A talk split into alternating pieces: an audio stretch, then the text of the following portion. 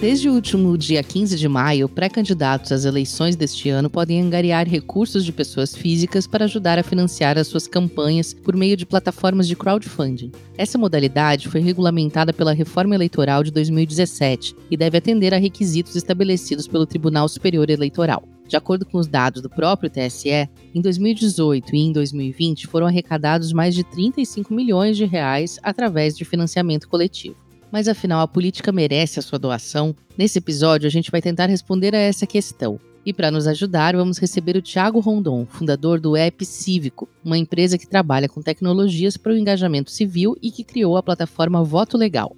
Eu sou a Roberta Faria. Eu sou Arthur Loubach. E doação de pessoa física para campanhas políticas é o assunto de hoje no aqui se faz, aqui se doa.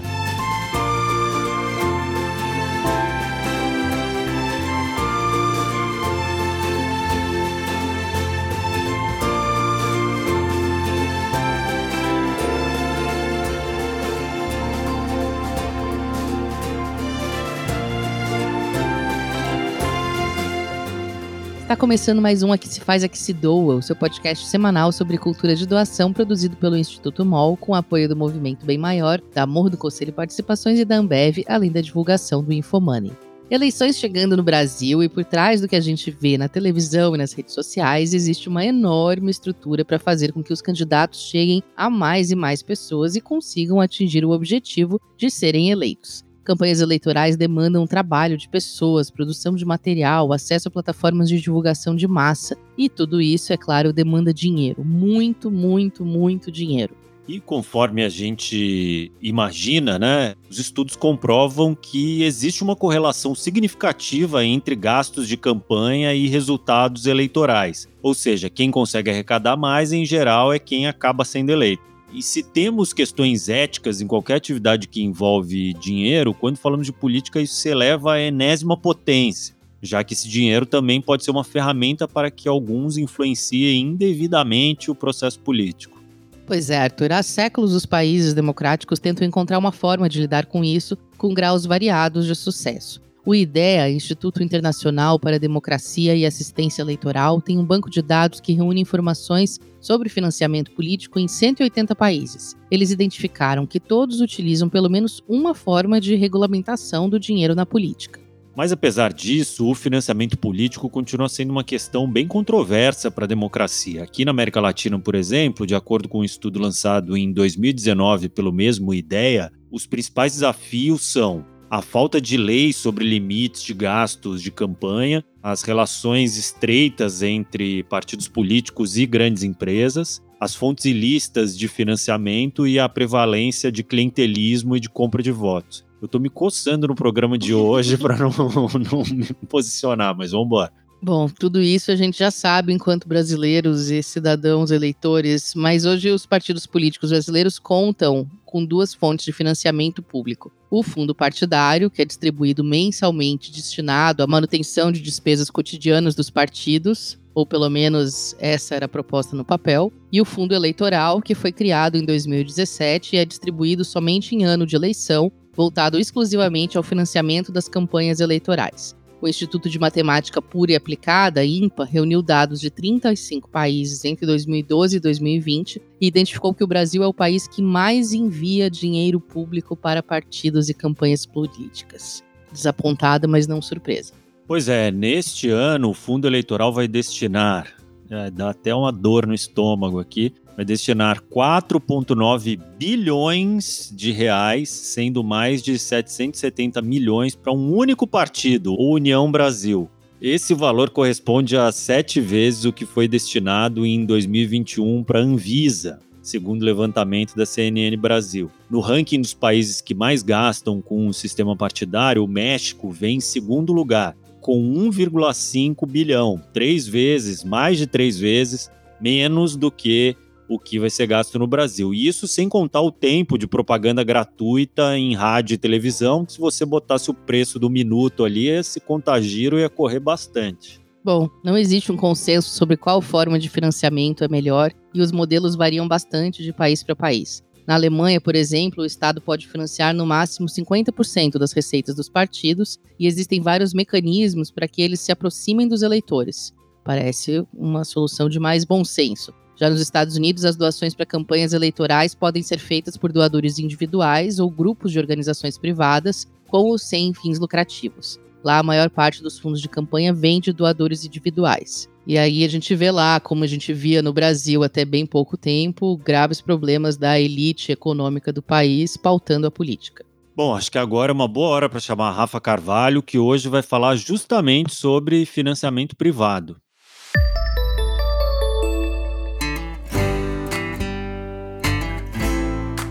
Aí, gente, vamos conhecer um pouco mais sobre financiamento político feito por empresas e por pessoas físicas aqui no Brasil? Ó, para começar, é bom explicar que financiamento político se refere à grana destinada a atividades dos partidos políticos durante campanhas eleitorais, mas também nos intervalos entre as eleições. O financiamento público é quando esses recursos são transferidos pelo Estado, e o financiamento privado quando vem da sociedade, e o financiamento misto é quando vem dessas duas fontes. Até lá pela década de 60, o financiamento privado a partidos políticos foi tratado basicamente pelos próprios estatutos partidários. A legislação federal só fazia referência à proibição de grana estrangeira e, obviamente, de recursos provenientes de atividades ilícitas. Mas, depois do governo JK, as contribuições de empresas privadas passaram a ganhar mais destaque, mas sem muita clareza legal, né? E em 1965, depois do golpe militar, esse tipo de financiamento foi proibido. Esse veto oficial permaneceu nas décadas seguintes, mas não impediu que as doações corporativas continuassem acontecendo até 1993. E foi aí que o governo começou a regulamentar essa prática. Só que lá para 2015, sete anos atrás, o STF, o Supremo Tribunal Federal, proibiu de novo esse tipo de financiamento depois de uma série de escândalos de corrupção ligando políticos a grandes corporações e esses financiamentos feitos de um jeito meio duvidoso, né? E como que tá essa situação hoje? Bom, as empresas continuam sem poder financiar partidos ou campanhas políticas por aqui. Já as pessoas físicas podem dar a sua contribuição se filiando a um partido ou em ano de eleição doando diretamente a um candidato ou via financiamento coletivo também, por meio de plataformas autorizadas pelo TSE, que é o Tribunal Superior Eleitoral. Essas doações podem ser de até 10% do seu rendimento bruto no ano anterior ao pleito. E existem várias regras referentes à transparência e prestação de contas, que é muito importante, né? Então vale ficar de olho para fiscalizar tudo e garantir a lisura desse processo. É isso, gente. Eu sou a Rafaela Carvalho em ano eleitoral e toda semana eu te ajudo a desvendar um termo importante para a cultura de doação. Até mais!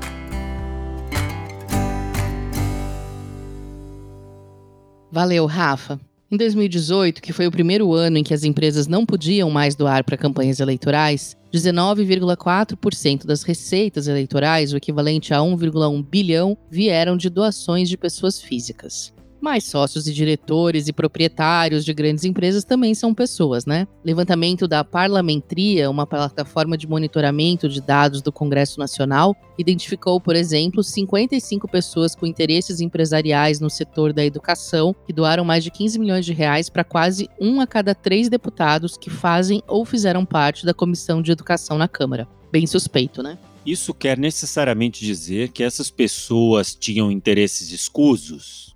Claro que não podemos afirmar isso. O que é interessante aqui é entender a importância de termos ferramentas que facilitam o acesso para que mais pessoas também possam fortalecer as causas em que acreditam. Como Pedro Fonseca, escritor e educador parental, fundador da Rede Amparo. Ele mora em Brasília e neste ano fez sua primeira doação para a campanha eleitoral através da plataforma Democratize.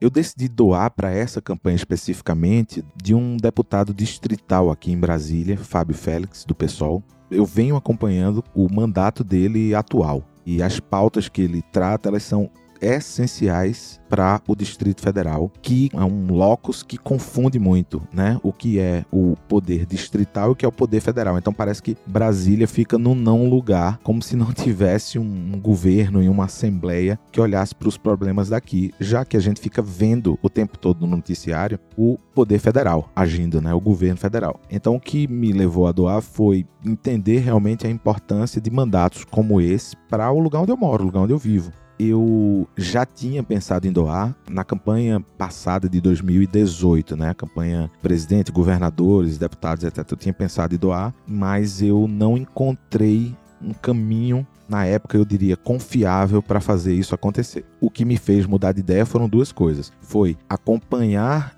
o processo de comunicação desse mandato sobre como funcionaria o financiamento coletivo e para que funcionaria, a que se destinaria esse dinheiro. E a segunda coisa é realmente o caos em que o país está, em que o país se encontra. Acredito que, para além do meu voto, que é um e equivale a, a uma unidade igual a toda e qualquer outra pessoa, todas as outras contribuições que eu possa fazer pelo campo progressista que tirem a gente do abismo serão interessantes. Então, eu podia fazer essa doação e fiz.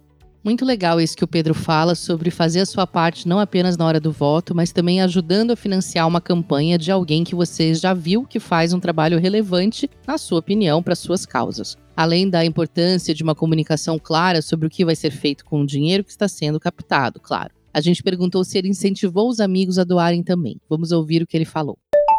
Eu não recomendei diretamente, nem mobilizei diretamente pessoas, né? Por exemplo, eu não fiz minha doação e fui para as redes sociais dizer fiz uma doação ou compartilhei no Twitter ou no Instagram. Não fiz nenhuma movimentação desse tipo. Agora, uma movimentação que eu acho que pode levar a trazer mais pessoas a fazerem o mesmo é falar desse candidato, é falar daquela outra candidata, é falar de tal mandato que está acontecendo agora. Eu acho que a nossa voz pode fazer com que pessoas observem mais de perto algumas candidaturas e alguns mandatos que estão em vigência agora e isso possa converter em doação.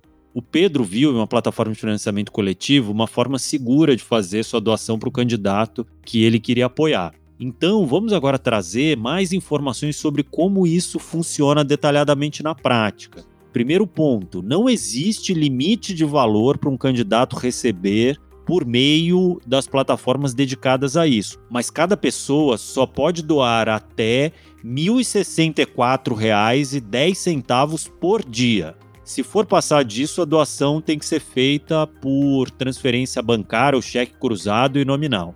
Além disso, cada pessoa física também não pode passar dos 10% de rendimentos brutos recebidos no ano anterior à eleição nessa doação, como a Rafa Carvalho explicou. Outro ponto é que a plataforma é obrigada a registrar o nome completo e o CPF do doador e a quantia transferida, dados que devem ser informados ao TSE. Portanto, não é possível fazer uma doação anônima. Importante dizer também que o dinheiro arrecadado só pode ser transferido após a confirmação da candidatura. Se por algum motivo o pré-candidato não for mais concorrer, o dinheiro deve ser devolvido ao doador, descontada a taxa administrativa da plataforma. Depois de confirmada a candidatura, até o dia 16 de agosto, quando começa oficialmente a campanha, os recursos arrecadados só poderão ser utilizados para cobrir custos de preparação das atividades, instalação física e criação de website de comitês. Só depois, quando for permitido pedir votos, outros gastos permitidos pela lei eleitoral estarão liberados entre eles confecção de material impresso, propaganda, transporte, pagamento de pessoal, comícios, pesquisas. E para a gente entender melhor os meandros dessa modalidade de financiamento, hoje a gente recebe o Tiago Rondon, fundador do App Cívico, empresa que trabalha com tecnologias para engajamento civil e que criou a plataforma Voto Legal. A Roberta que conversou com ele, mas eu dou aqui as boas-vindas ao Tiago, que já agradeço à distância por ter aceitado o nosso convite. Tiago, bem-vindo ao nosso podcast. Obrigado por ter aceitado o nosso convite. É um prazer estar aqui contigo, Roberto. Para começar, Tiago, a gente queria saber um pouco desse histórico da criação da modalidade de financiamento para campanhas eleitorais no Brasil e sobre o próprio surgimento da plataforma Voto Legal em 2016. Porque ainda não existia uma regulamentação para esse tipo de doação quando vocês começaram, né? Também não era proibido. Como que foi isso? Em 2016, a gente estava vivendo um contexto histórico sobre doações eleitorais, com a questão da Lava Jato, com a questão de pessoas jurídicas doando, como que elas participavam do processo eleitoral, e aquela foi a primeira campanha em que elas não puderam participar das eleições do ano. E naquele momento, o App Cívico, que é uma iniciativa de tecnologias cívicas, junto com o MCCE, que é o Movimento contra a Corrupção Eleitoral, eles são muito famosos pela criação da ficha limpa, nós fizemos uma série de conversas e reuniões com atores da sociedade civil para debater isso. Então, ou seja, a única forma agora vai ser a doação pelo fundo público, os fundos públicos, por exemplo. Há alguma outra maneira dessa participação ocorrer? O debate foi em torno de corrupção, criminalização dessa doação, enfim, a gente chegou num consenso de que era necessário e era importante naquele momento desenvolver uma solução em que fosse uma alternativa né, aos fundos públicos. Então a gente lança o voto legal naquela campanha, e aí, como você mesmo colocou, não existia nenhuma regulamentação sobre isso. E era uma área, digamos assim, sem muita definição. A definição que existia era a seguinte: uma empresa de crowdfunding não poderia depositar recursos financeiros na conta do candidato. Logo, ninguém podia contratar uma empresa de crowdfunding. Então, o que, que nós fizemos? Nós construímos um software com licenças livres e a gente deu um manual de instrução, digamos assim, de como que o candidato naquela eleição faria a contratação direto com a operadora financeira e executar o software dentro de uma instância sua e não teria nenhuma empresa intermediando. Ou seja, seria diretamente o candidato com seu contrato. Só que, como não existe a regulamentação, as operadoras de pagamento também não queriam.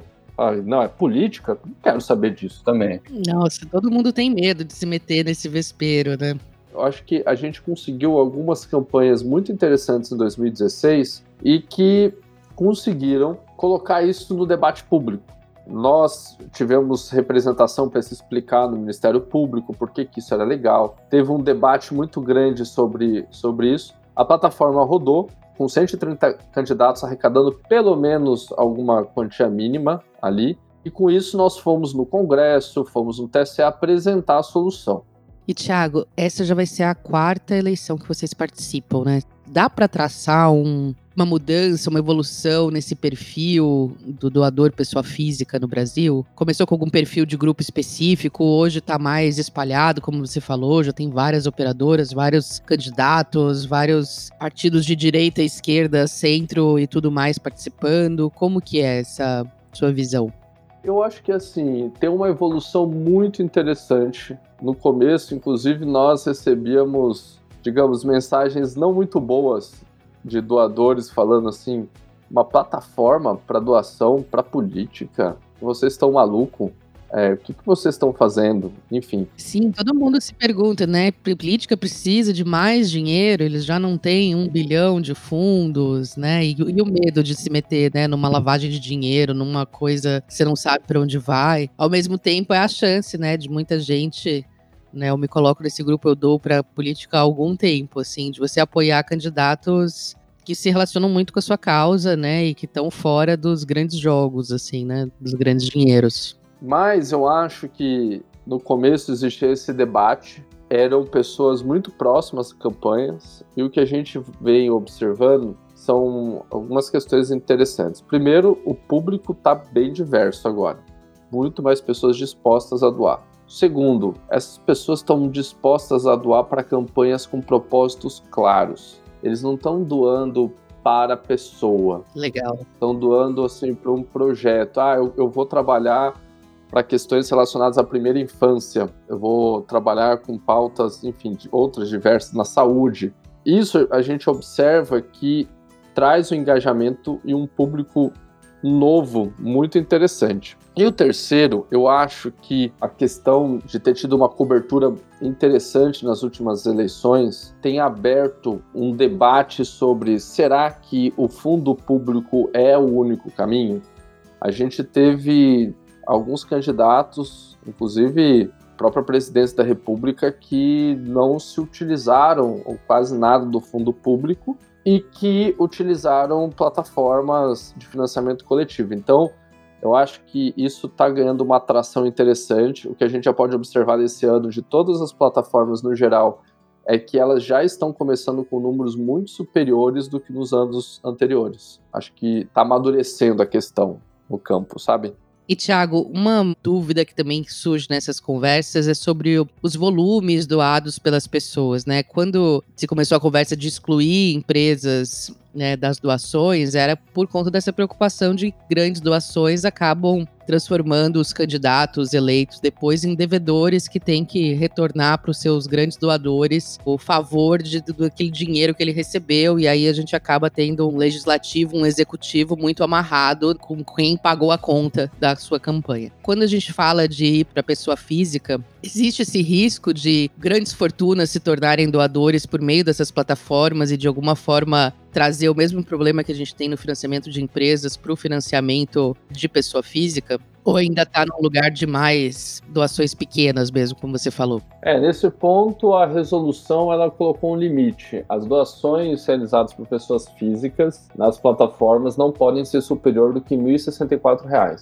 Esse é o limite diário. Você pode doar até esse valor no dia, você pode doar amanhã também, mas isso não acontece com tanta frequência. O voto legal é uma plataforma de código aberto. Isso quer dizer que qualquer candidato pode ter a sua própria plataforma, desde que, claro, seja aprovado pelo TSE. E como fica a questão de segurança, né, que tem sido tão debatida nas eleições? Como são tratados os dados do doador? Como é feita a transferência para o candidato? Né, como que fica essa parte? Bom, a resolução ela é bem interessante, assim. Ela exige algumas questões tanto de quem vai oferecer o serviço que ela tem que cumprir com alguns pré-requisitos, como por exemplo também com relação à transparência. E aí a gente sempre vai ter uma reflexão sobre segurança versus a transparência. A resolução ela prevê que o candidato tem que deixar de maneira claro quem são todos os seus doadores em tempo real.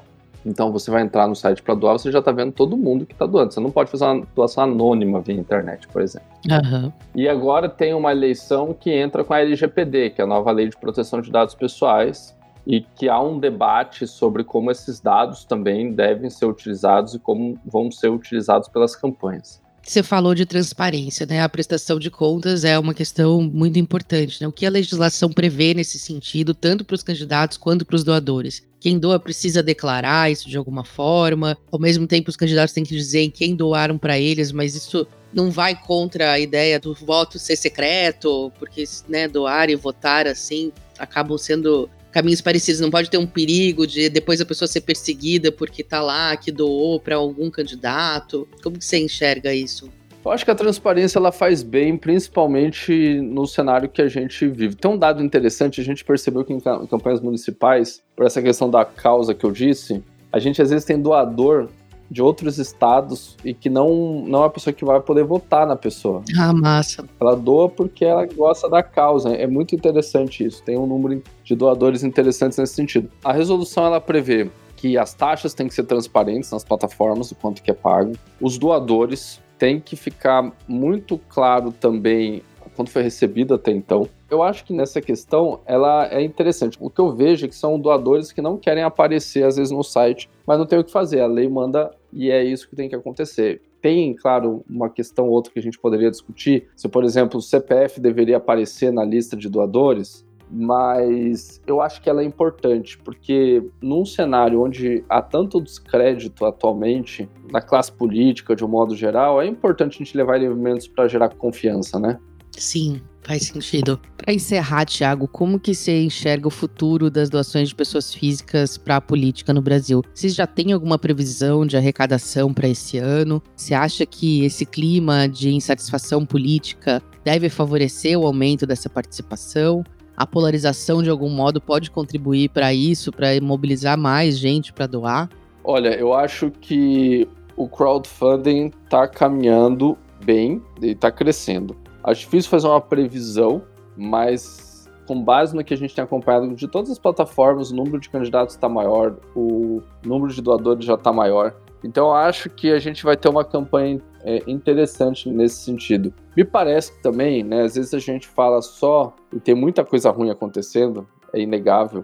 Acho que polarização, como você colocou, discurso de ódio, desinformação, mas também me parece que há um sentimento de querer participar mais da política em, por muito mais pessoas, assim, também.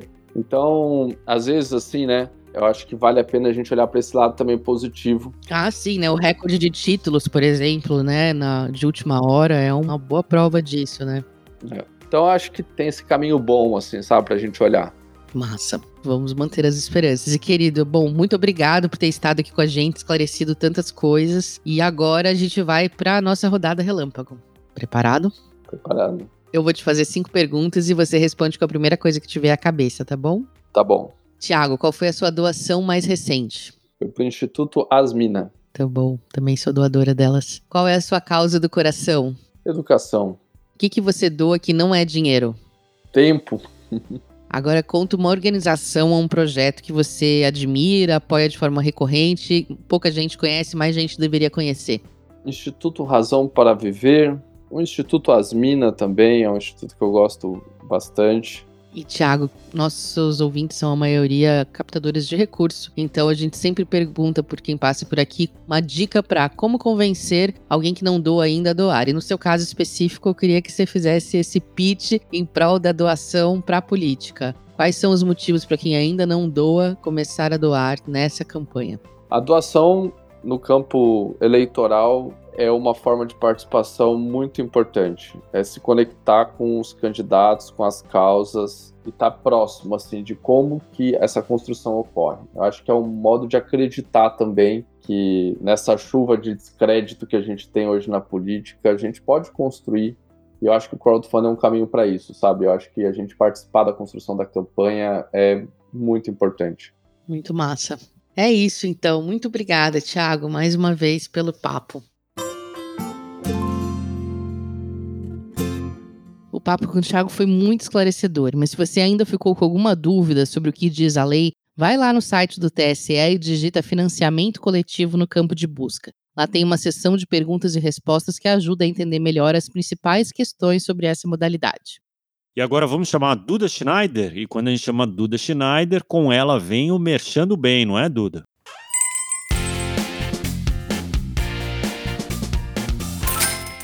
Oi, gente, eu sou a Duda Schneider e esse é o nosso quadro Merchando Bem.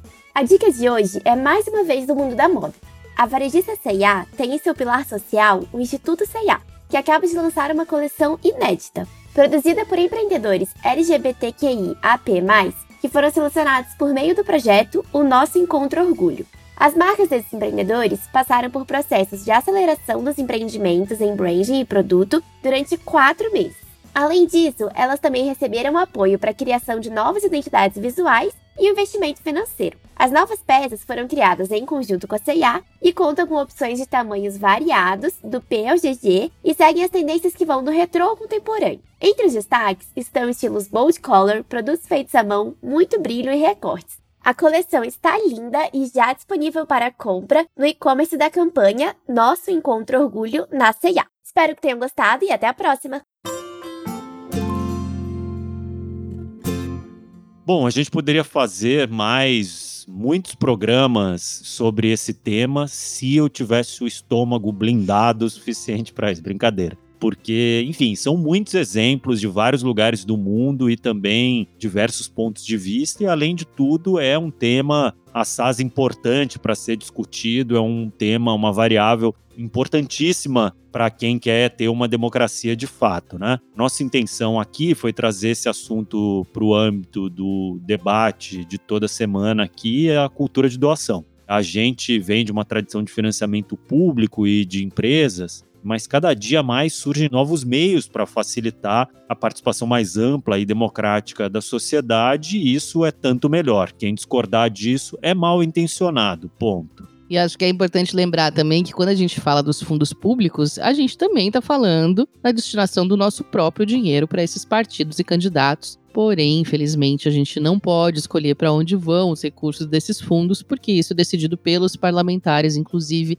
todos aqueles que a gente não elegeu e não gostaria de ver lá. Então, se a gente começa a se engajar mais no financiamento direto das campanhas nas quais a gente acredita, e se esse engajamento ajuda que políticos nos quais a gente confia cheguem aos cargos de decisão, aos poucos, quem sabe, essa lógica desigual vai se desfazendo e o Congresso se torna mais representativo do que a gente gostaria que fosse. Bom, obviamente que eu exagerei um pouco no comentário de quem discordar de qualquer coisa é, disso aqui que a gente está falando é, é mal intencionado, mas no fundo eu acho que é importante a gente discutir esse assunto porque é algo que se fala muito pouco aqui no Brasil, intencionalmente se fala pouco. As grandes empresas calam os veículos de comunicação para tratar aprofundadamente sobre isso, porque eles são os maiores interessados, não todas as empresas, obviamente, mas grandes doadores fazem esquemas com políticos e não é do interesse deles que esse assunto seja mexido. Se alguém começar a questionar esse dinheiro que se recebe para fazer campanhas políticas e que a gente sabe que é, se não o maior, um dos maiores focos